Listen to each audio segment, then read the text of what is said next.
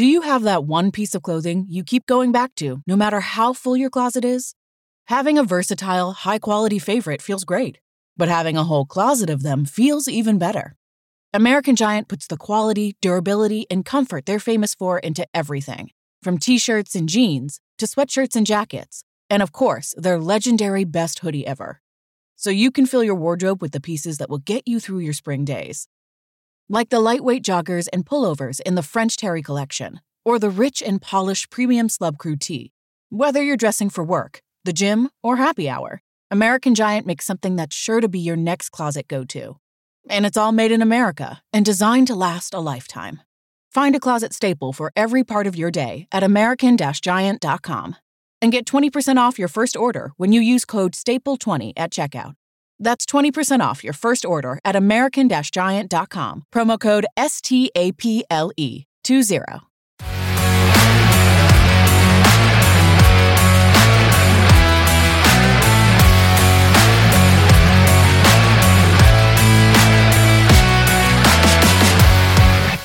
Herzlich willkommen zu Klartext Triathlon, der authentische Triathlon-Podcast von 400 Watt FTP.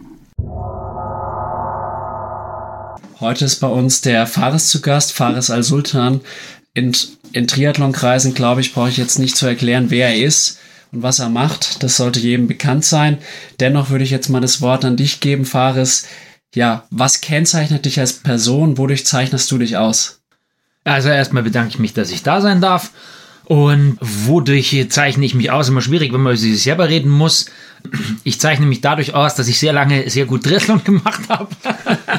und, und, mittlerweile seit sieben Jahren in Rente bin in der sportlichen, äh, was jetzt nicht heißt, dass ich gar nichts mehr mache, sondern ich bin natürlich nach wie vor immer noch aktiv, aber nicht mehr als Triathlet und genieße sozusagen den Blick aufs Wettkampfgeschehen von außen. Und hast du bestimmte Charaktereigenschaften, auf die du vielleicht stolz bist? Auch das ist immer schwierig, wenn man da über sich selber reden muss, aber ich bin zäh, kann ich von mir sagen. Und äh, ich halte auch einiges aus. Und ich habe natürlich auch schlechte Eigenschaften. Ah, ich bin nicht unbedingt der ordentlichste.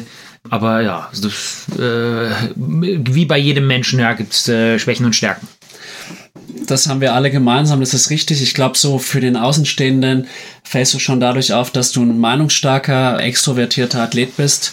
Und ich glaube, dass wir das in unserer Gesellschaft sowieso äh, zu wenig haben. Also Leute, die auch mal den Mund aufreißen und ihre Meinung klar und deutlich machen.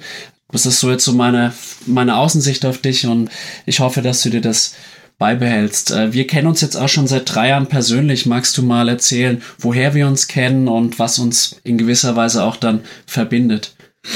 Ja, du gehörst sozusagen äh, zur Lehrergang. äh, nachdem meine Frau ja Lehrerin ist und du ihr Kollege warst, war es dann sozusagen einfach, dann noch über den Drittel und den Kontakt zu knüpfen. Und wir haben schon auch die eine oder andere Trainingseinheit zusammen absolviert. Und äh, ja, darüber kennen wir uns. Wie empfindest du die gemeinsamen Trainingseinheiten mit mir? Macht dir das Spaß? ziehst du da einen Mehrwert raus? Ich trainiere immer gern mit anderen Leuten. Ich habe da große Freude daran. Was für mich natürlich auch immer, immer ein Problem war und natürlich schön ist, ist, wenn jemand im Schwimmen ein bisschen mitmachen kann, weil da haben die meisten Triathleten Schwierigkeiten. Fürs Radlfahren jemanden zu finden, ist meistens äh, nicht so schwer. Und, aber dann schätze ich natürlich auch, wenn ich mal mit jemand anders auch sprechen kann. Beim Radlfahren ist das natürlich sehr günstig. Kann man sich äh, lang und ausgiebig unterhalten. Und äh, dann lernt man ja auch noch was. Ja, kann ich mich nur anschließen. Also für mich sind die Einheiten mit dem Fahrers wirklich immer ein Highlight. Ich fahre auch sehr, sehr gerne Rad mit ihm, gerade so die längeren, lockeren Einheiten. Beim Schwimmen sage ich jetzt mal 50 Meter Kraul könnte ich vielleicht noch gewinnen. Die anderen Strecken wären schon hart, aber das ist ja genau das, was wir wollen, dass wir auch im Training gefordert werden, weil wenn wir immer nur in der Komfortzone bleiben, dann äh, ja, entwickelt sich auch nichts. Das brauche ich jetzt auch niemandem erzählen. Ja, schön. Dann haben die Zuhörerinnen und Zuhörer jetzt so ein bisschen Eindruck davon bekommen, ja, woher wir uns kennen, was uns quasi verbindet. Ich werde jetzt mal kurz skizzieren, worüber wir heute sprechen. Ich möchte heute vor allem auch mit dir über Social Media, Content, Marketing, Sponsoring sprechen. Auch so ein bisschen Einblick in den Frauen- und Männersport. Dann auch, weil ich finde, dass es derzeit sehr aktuell ist, Karriereende Umgang damit, Schlagwort Jan Frodeno. Ja, jetzt hattest du gestern Besuch vom Niklas Bock. Worüber habt ihr denn da gesprochen?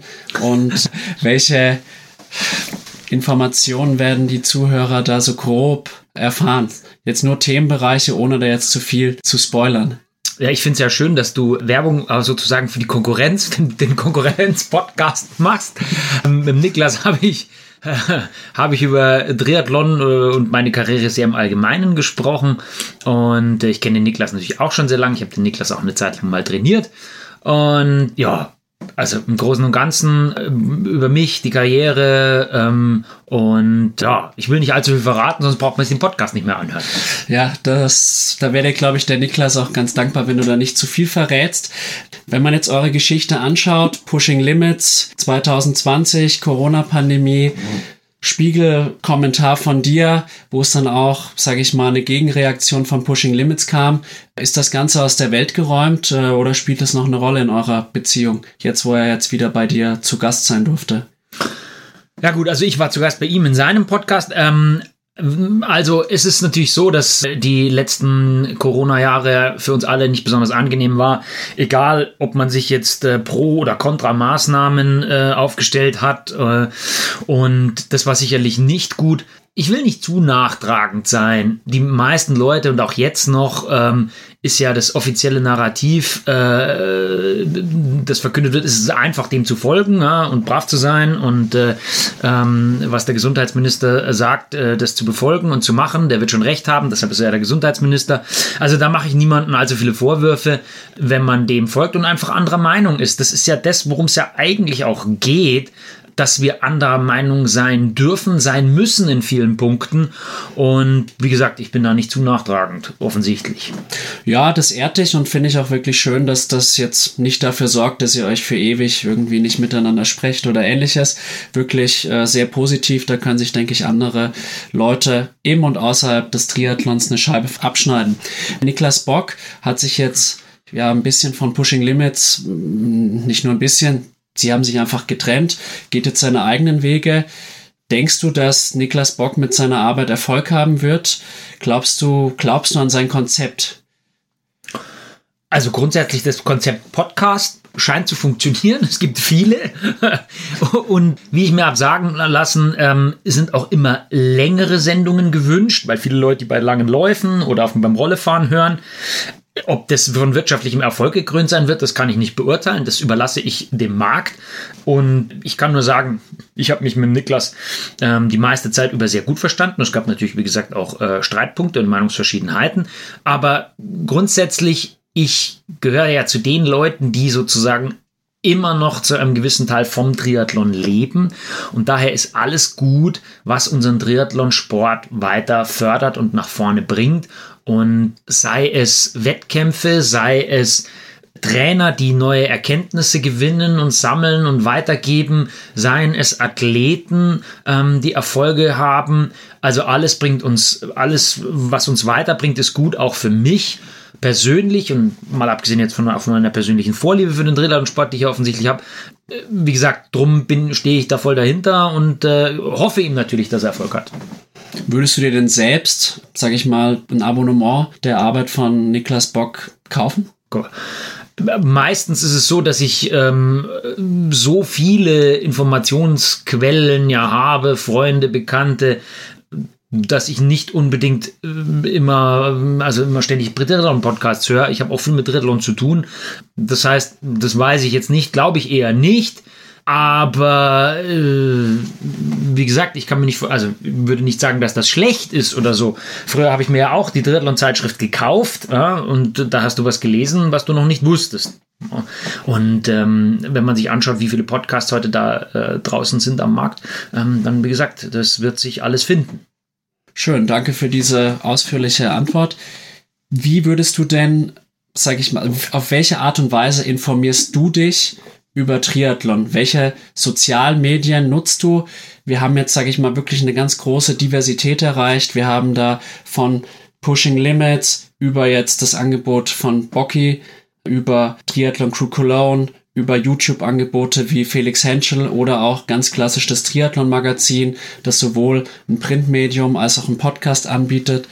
Welches dieser Medienformate nutzt du am meisten? Oder nutzt du das überhaupt? Woher beziehst du deine Informationen über Triathlon, weil ja Triathlon nach wie vor eine sehr entscheidende Rolle für dich spielt im Leben? Also der Tratsch und Klatsch wird mir zugetragen. über Leute, die sich dann noch mehr auf äh, Social Media Seiten rumtreiben als ich. Ähm, wenn ich wirklich was wissen will über fachliche Themen, ähm, dann äh, schaue ich doch ab und zu mal ähm, bei den Vorträgen von Sebastian Weber rein, der ja mit Insight äh, sehr erfolgreich ist und äh, da ab und zu Online-Vorträge hält. Also das ist wie gesagt das Fachliche oder es soll sogar vorkommen, dass ich auf äh, einer IAT-Datenbank äh, mal rumschaue und mich darüber informiere, was es alles für Studien und Erkenntnisse äh, zu was weiß ich was, äh, Intervallen im Radsport oder sonst irgendwas gibt. Und äh, aber natürlich lese ich auch die Tree Time, die mir ja als Stadtpassinhaber einfach zugeht. Und ich schaue sonst ähm, in alles Mögliche mal rein und höre mir auch das ein oder andere an immer dann meistens, wenn entweder wenn ich wirklich selber drauf stoße oder wenn es mir empfohlen wird. Okay, jetzt noch eine ganz kurze Frage. Triathlon Crew Cologne, Pushing Limits, Trimac oder Kuku? Wenn du dich entscheiden müsstest, welches dieser vier äh, Med, welchen würdest du wählen? ich möchte da wieder einen ausschließen oder einen bevorzugen. Ehrlich gesagt, entscheidend ist nicht wer da irgendwas macht, sondern entscheidend ist, ob mir der Inhalt einfach wichtig ist und mich interessiert.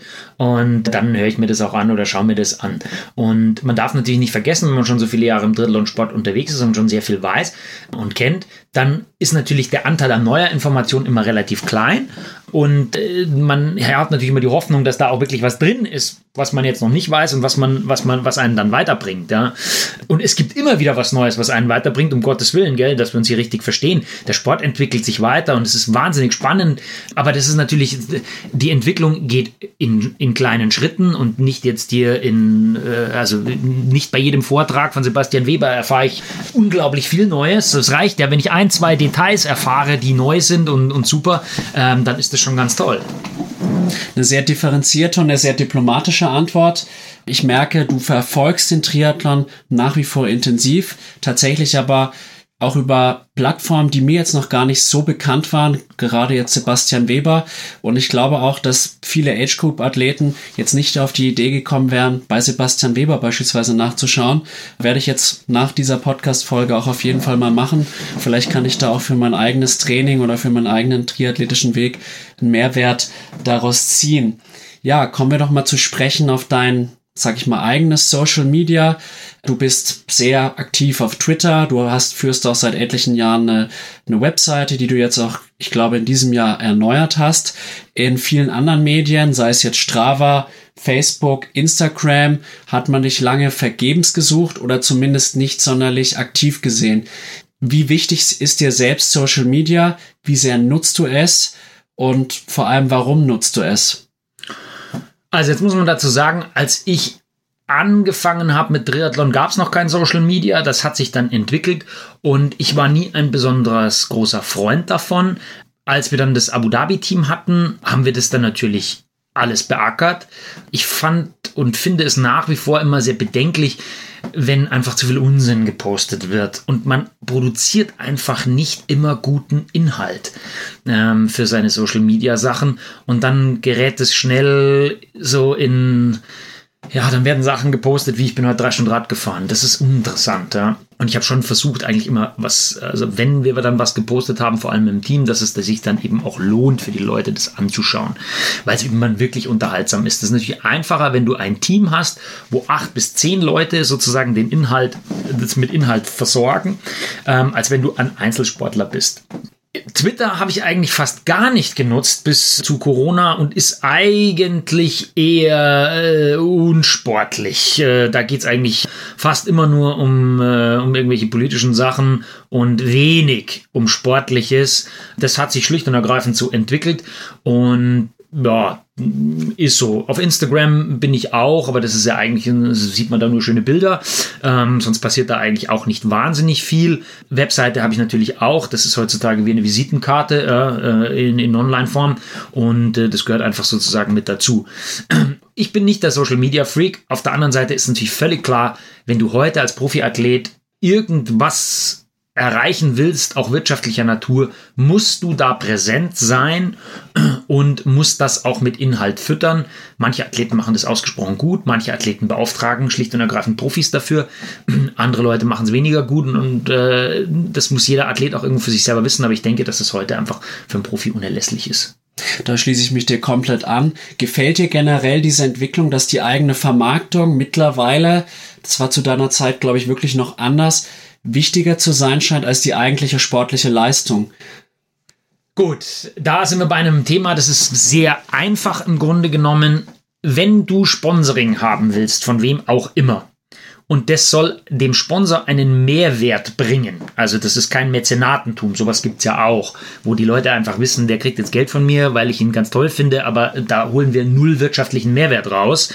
Ähm, das ist auch übrigens sehr wichtig für den Triathlonsport und nicht nur für den Triathlonsport, sondern für also fast das gesamte Sponsoring ist letzten Endes im Sportbereich ohne wirtschaftlichen Mehrwert für den Sponsor.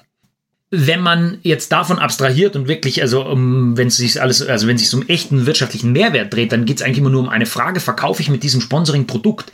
Und da muss man auch klar sagen, der Weltmeister, die Top 3, ja, die verkaufen einfach mit ihrer Leistung Produkt. Punkt.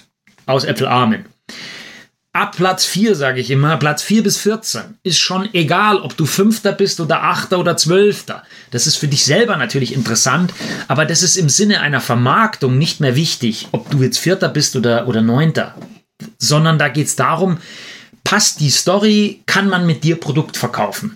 Und da erlebt man immer wieder, dass es Athleten gibt, die eigentlich von den nackten sportlichen Zahlen her wenig aufregend sind, aber die sich einfach gut vermarkten, die sympathisch rüberkommen, wo der, wo der Konsument, der Triathlet einfach sagt, ja, dieses Produkt kaufe ich mir, weil ich den Typen da cool finde.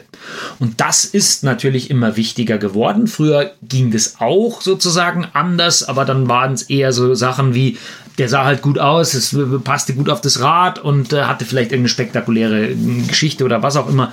Und heute kommt eben diese Darstellung verstärkt oder vor allem über die sozialen Medien. Kannst du mir Athleten nennen, die dir besonders gut gefallen oder wo du glaubst, die ziehen eigentlich ihre, sag ich mal, ihren Profit aus Social Media und weniger aus ihrer sportlichen Leistung?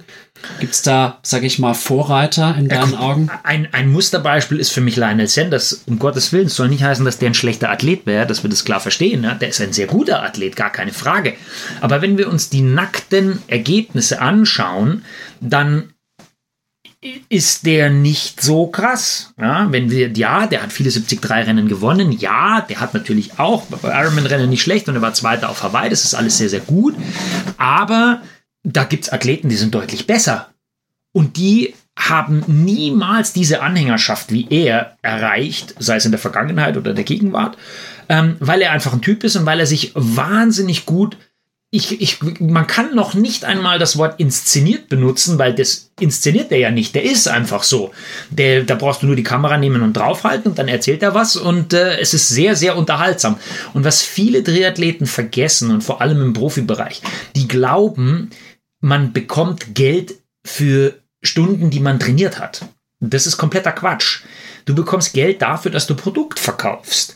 Und es ist völlig unerheblich, ob du jetzt da viel trainierst oder wenig trainierst, ob du jetzt äh, bessere Leistung hast oder weniger gute Leistung. Das Entscheidende ist, verkaufst du Produkt. Und der Leinen macht es offensichtlich sehr gut und er unterhält. Er ist unterhaltsam. Und das ist natürlich wahnsinnig wichtig. Und äh, da ist er für mich natürlich absoluter Vorreiter. Ja, der ist super. Ja, danke dafür. Ich muss sagen, da kann ich dir nur hundertprozentig zustimmen. Ich bin auch selber großer Lionel Sanders Anhänger, weil ich mich auch total gut mit ihm identifizieren kann. Sei es halt alleine damit angefangen, er läuft hässlich, er fährt hässlich Rad, er schwimmt hässlich, er schwimmt neun Sekunden langsamer als ich auf 50 Meter Schmetterling. Aber nichtsdestotrotz, ich feiere den Typen und er ist wirklich mein größtes triathletisches Vorbild. Sorry, Faris. Äh, das trage ich mit Fassung. Danach kommst du natürlich.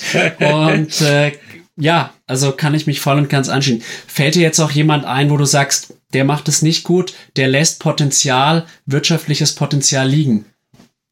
Gab es früher natürlich Mike Twelsig, der bei uns auch im Team war. Super Typ, so ein super lustiger Typ auch, aber eher so ein bisschen zurückhaltend und hat gute Ergebnisse gebracht, nicht so gut wie die von Lionel natürlich, aber der blieb immer so unterm Radar und da gibt es natürlich, also das ist jetzt nur ein Beispiel, das mir gerade aus der Vergangenheit halt einfällt, aber da gibt es einige, die im Grunde genommen sehr, sehr solide sind, aber nie wirklich ja, viel Geld verdient haben, auf den Putz gehauen haben und einfach um so ein bisschen die ruhigeren, zurückhaltenderen Typen, die eben auch nicht auf Instagram, was weiß ich, jeden Furz gepostet haben und so. Ja, und die tun sich dann beim Geldverdienen schwer. Ja, ich denke, man muss wirklich beides kombinieren können. Eine gewisse sportliche Leistung ist nach wie vor Grundvoraussetzung, aber wirklich Geld verdient wird halt dann eben mit Social Media. Wie vermarkte ich mich? Wie interessant bin ich dann einfach auch für die, für die Sponsoren? Ja, dann würde ich jetzt diesen Themenbereich so grob abschließen und jetzt mehr so Richtung deine Karriere zurückblicken. Zu deiner Zeit war das alles noch ein bisschen anders. Wie gestaltete sich Sponsoring zu deiner Zeit? Was musstest du für die, musstest du für die Sponsoren leisten? Und vor allem hat dir diese Arbeit auch Spaß gemacht? Naja, gut, zu meiner Zeit fing das, wie gesagt, mit Social Media gerade so erst an. Ja. Was wir gemacht haben, sind natürlich die klassischen Dinge, Fotoshootings, Autogrammstunden, dann natürlich das Logo spazieren tragen, sage ich immer, sowohl im Training als auch im Wettkampf und äh, dann den ein oder anderen Auftritt. Und also von der Wettkampf Pasta Party Pressekonferenz. Du hast da versucht, einfach immer irgendwo zu sehen, zu sein, mit den jeweiligen Sponsoren, Klamotten, Mütze, was auch immer. Und dass du halt das möglichst sichtbar machst und ein guter Repräsentant bist. Das war es im Grunde genommen. Viel mehr konnte man da gar nicht machen. Ähm, dann natürlich nochmal bei manchen Firmen, die ging es auch um die Innenwirkung, ähm, bei irgendwelchen firmeninternen Sachen dass man da eben erscheint und mit den Mitarbeitern spricht. Ähm, vielleicht auch mal bei der Produktentwicklung das eine oder andere mit einfließen lässt. Das kam durchaus auch vor. Ja, aber ansonsten war es das. Hat dir das Ganze Spaß gemacht? Teils, teils. Manches natürlich lästig, äh, insbesondere dann, wenn Fotoshootings sich ein bisschen die Endlosigkeit ziehen oder dann auch mal sehr anstrengend werden. Weil als Athlet, das darf man nicht vergessen, als Athlet zu der Zeit wolltest du ja immer trainieren. Und eigentlich willst du deine Ruhe haben, möglichst viel schlafen, äh, liegen und dann hart trainieren, damit du besser wirst. Und da muss man auch immer den Kompromiss finden zwischen den natürlich völlig berechtigten Ansprüchen der Sponsoren und, und deinen äh, und, und der Notwendigkeit, einfach immer fit zu sein fürs Training und für die Wettkämpfe und dich konzentrieren zu können. Und äh, das wird aber heute mit dieser Dauerpräsenz deines, deines Handys, ja, und auch mit den vielen Ablenkungen, die ja viel, viel größer sind. Ich meine, ich bin in die ersten Trainingslager gefahren da konnte man noch nicht mal nach Hause, also man hat einfach nicht zu Hause angerufen. Das war nämlich sehr teuer, ja, einmal die Woche vielleicht. Und da gab es keinen, man hat keine SMS geschickt und keine WhatsApp und kein sonst was. Das heißt, wir haben einfach den ganzen Tag trainiert, geschlafen und gegessen und sonst nichts. Und heute verbringt der Athlet schon sehr viel Zeit damit, überhaupt anderen Athleten irgendwas äh, irgendwie zu folgen auf, äh, auf äh, den sozialen Medien und dann natürlich auch den Inhalt zu produzieren, hm, weil man ja sich so auch äh, ein bisschen immer unter Druck gesetzt fühlt, ständig neuen Inhalt eben zu liefern oder liefern zu müssen. Kann man dann sagen, dass du froh bist, nicht in der heutigen Zeit Profiathlet sein zu müssen? Dieselbe Frage habe ich beim Niklas auch bekommen und meine Antwort ist genau dieselbe. Ja, ich bin froh, da gibt es mehrere Gründe, unter anderem auch, das, äh, das mit den Carbon-Schuhen, die Thematik, ähm, die ja heute sehr, sehr wichtig ist. Ich bin mir nicht ganz sicher, ob ich damit gut zurechtgekommen wäre. Und wenn du das nicht tust, dann hast du heute einen signifikanten Nachteil. Ähm, da wird schon was rausselektiert. Also ich bin, wie gesagt, sehr zufrieden, dass meine Zeit in der Vergangenheit liegt und bereue da nichts. Also auch wegen der ganzen Social Media Geschichte. Also ich habe da jetzt so rausgehört, ja.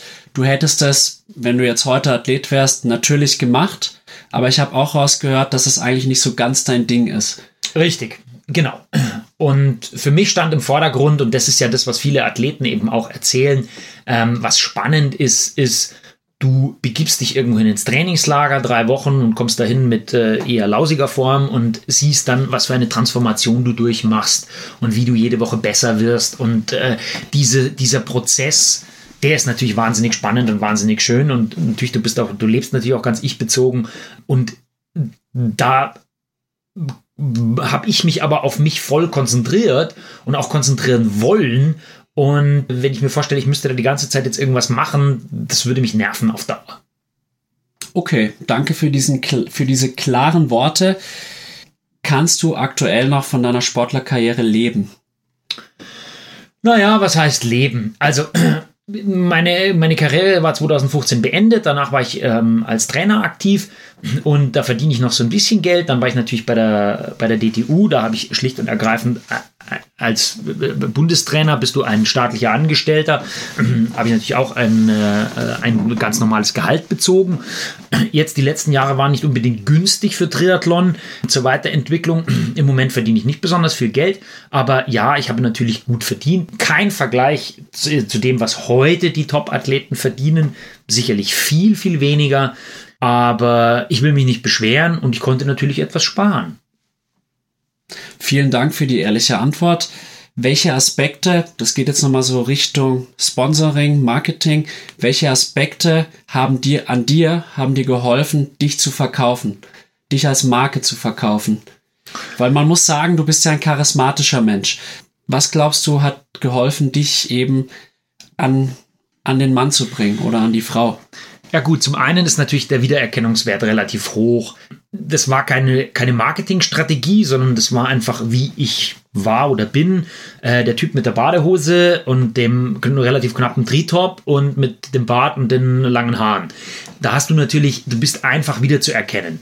Ähm, das war natürlich sehr wertvoll. Auf der anderen Seite muss man leider auch sagen, dass ich das nicht ausgenutzt habe oder zu wenig. Ich habe sicherlich nicht finanziell alles rausgeholt, was de, aus der Karriere rauszuholen gewesen wäre.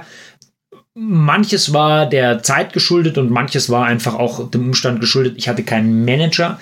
Das heißt, viele Kleinsponsoren, die ich hätte haben können, wenn ich mich darum gekümmert hätte, ähm, die gab es so nicht. Oder man hat einfach das Material genommen und gesagt, hey Leute, lasst mich in Ruhe, schickt mir das Material und fertig ist. Und das wäre sicherlich mit einem Manager anders gelaufen. Aber ich will auch da klar, das, es gibt immer Sachen, ja, mein Gott, hätte ich es nur anders gemacht und so weiter, ähm, bereuen und äh, was weiß ich, aber ich bin zufrieden, wie es war und äh, ich sag nur, es hätte sicherlich mehr sein können und heute, weil ja die Athleten heute auch oft oft auch sehr stromlinienförmig sind, wenn man jetzt mal von Lionel Sanders absieht oder von, von Jan Frodeno, der natürlich durch seine herausragenden Leistungen vor allem besticht, dann äh, hätte ich heute sicherlich sehr gut verdient. Also du bereust nichts, aber würdest dir quasi heute einen Manager nehmen, wenn du es nochmal neu machen könntest. Ja, genau. Okay, super. Du hast jetzt Jan Frodeno angesprochen. Du hast auch schon das Karriereende angesprochen das bringt mich eigentlich sofort auf mein nächstes Thema, nämlich Karriereende. Du hast 2015 mit 37 Jahren deine Karriere beendet.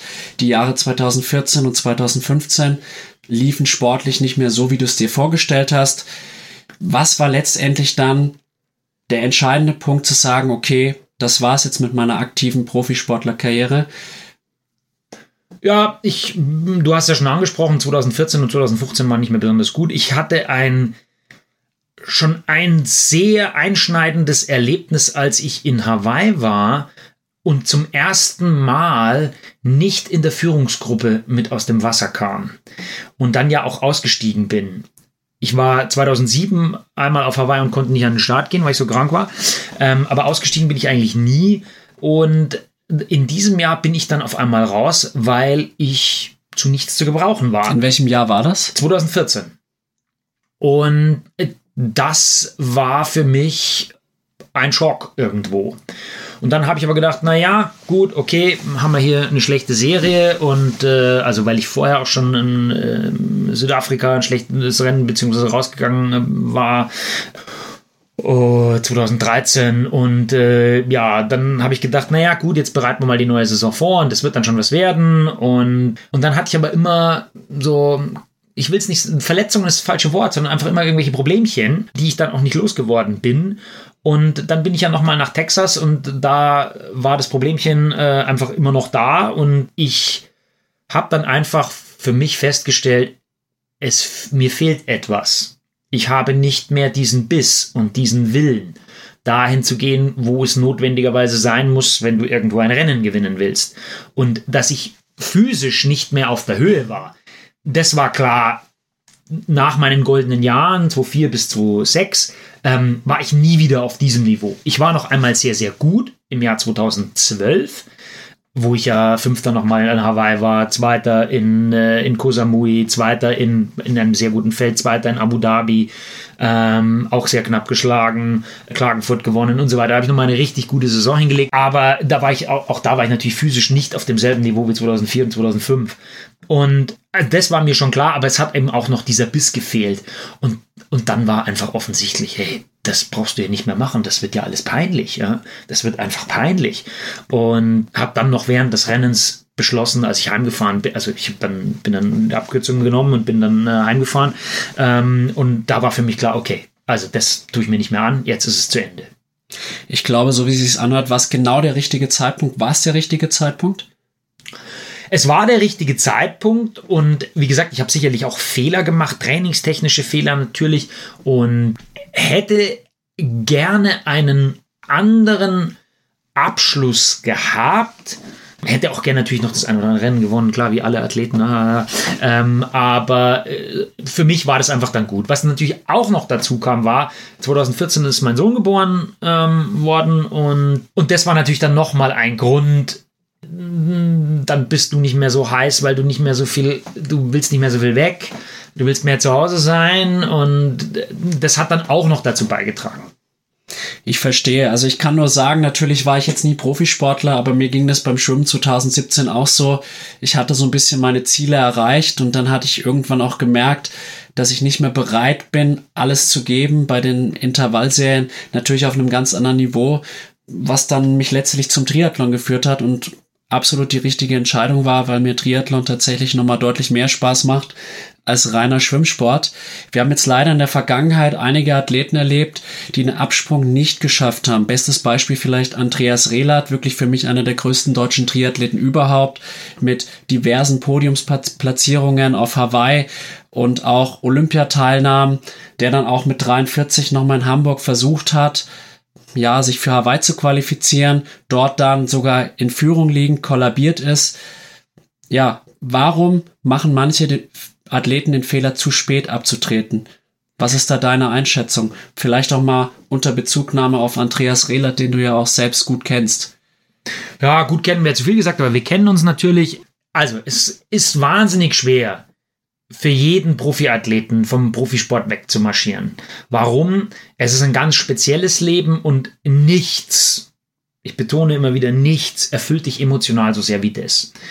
Und dann ist es natürlich auch noch so, dass man sein ganzes Erwachsenenleben nichts anderes gemacht hat. Ich meine, ich habe studiert, ich war zuerst bei der Schule, Bundeswehr, Studium und im Studium habe ich schon wahnsinnig viel trainiert, ist ja klar, sonst wirst du auch nicht Dritter auf Hawaii. Und dann äh, gerät das Studium immer weiter in den Hintergrund und du hast aber im Grunde genommen fast deine gesamte Lebenszeit mit Triathlon und Training verbracht. Ja, und jetzt ist es weg. Das ist schwierig. Und was machst du den ganzen Tag? Worauf freust du dich? Wo, worauf arbeitest du hin? Denn wir Menschen brauchen ja immer irgendwie einen Lebenszweck oder so, den, den wir haben. Also die meisten von uns brauchen das. Und egal welchen Job du nachher übernimmst, nichts wird dich mehr so erfüllen wie das. Nichts. Das ist nun mal so. Und daher ist es natürlich schon schwer. Und Andreas ist sicherlich ein Unvollendeter, weil der hätte das natürlich sicherlich auch verdient gehabt, von seinen Leistungen her Hawaii zu gewinnen. Hat es äh, ein paar Mal eben knapp nicht geschafft, äh, aus welchen Gründen auch immer. Und äh, das ist natürlich, das nagt dann vielleicht auch an einem. Und dann ist man vielleicht auch etwas unversöhnlicher, als wenn man jetzt Hawaii gewonnen hat. Und ja, wie gesagt, es tut mir leid. Er hätte es sicherlich verdient gehabt. Und es tut mir auch leid, dass, dass dann diese, dieses Abschiednehmen einfach so schwer fällt und, und eben einigen nicht gut gelingt, weil man als, als Fan ja auch und als Bewunderer des, des Athleten und jeder, der schon mal einen Ironman gemacht hat, der weiß ja auch, was dazugehört, um da ins Ziel zu kommen. Es ist ja nicht einfach und das ist völlig unerheblich, ob man jetzt Vollpro ist und äh, 30 Stunden die Woche trainiert oder ob man Altersklassenathlet ist, der halt dann 12 Stunden die Woche trainiert. Es ist für alle hart, da ins Ziel zu kommen. Daher, das ist ja auch das, was uns alle verbindet, die wir da schon mal bei Ironman-Rennen ins Ziel gekommen sind. Und ich weiß ja, was der Andreas alles auf sich genommen hat und so. Und dann findet man es, finde ich persönlich vor allem auch sehr schade, wenn man eben da den Absprung nicht schafft und das Kapitel abschließt kann ich mich auch wieder nur anschließen. Ich fand es auch sehr, sehr schade, weil ich persönlich Andreas Rehlert sehr geschätzt habe. Und ja, es bringt mich jetzt eigentlich auf die nächsten großen deutschen Triathleten. Man muss eigentlich sagen, den deutschen großen Triathleten, vielleicht sogar den besten Triathleten aller Zeiten. In meinen Augen ist er es, Jan Frodeno. Er ist jetzt nächstes Jahr 42 Jahre alt. Jetzt wurde ihm durch Ironman ja auch noch das Hawaii-Rennen genommen, muss man wirklich so sagen. Denkst du, dass Jan Frodeno noch einen Ironman oder Rennen bestreiten wird?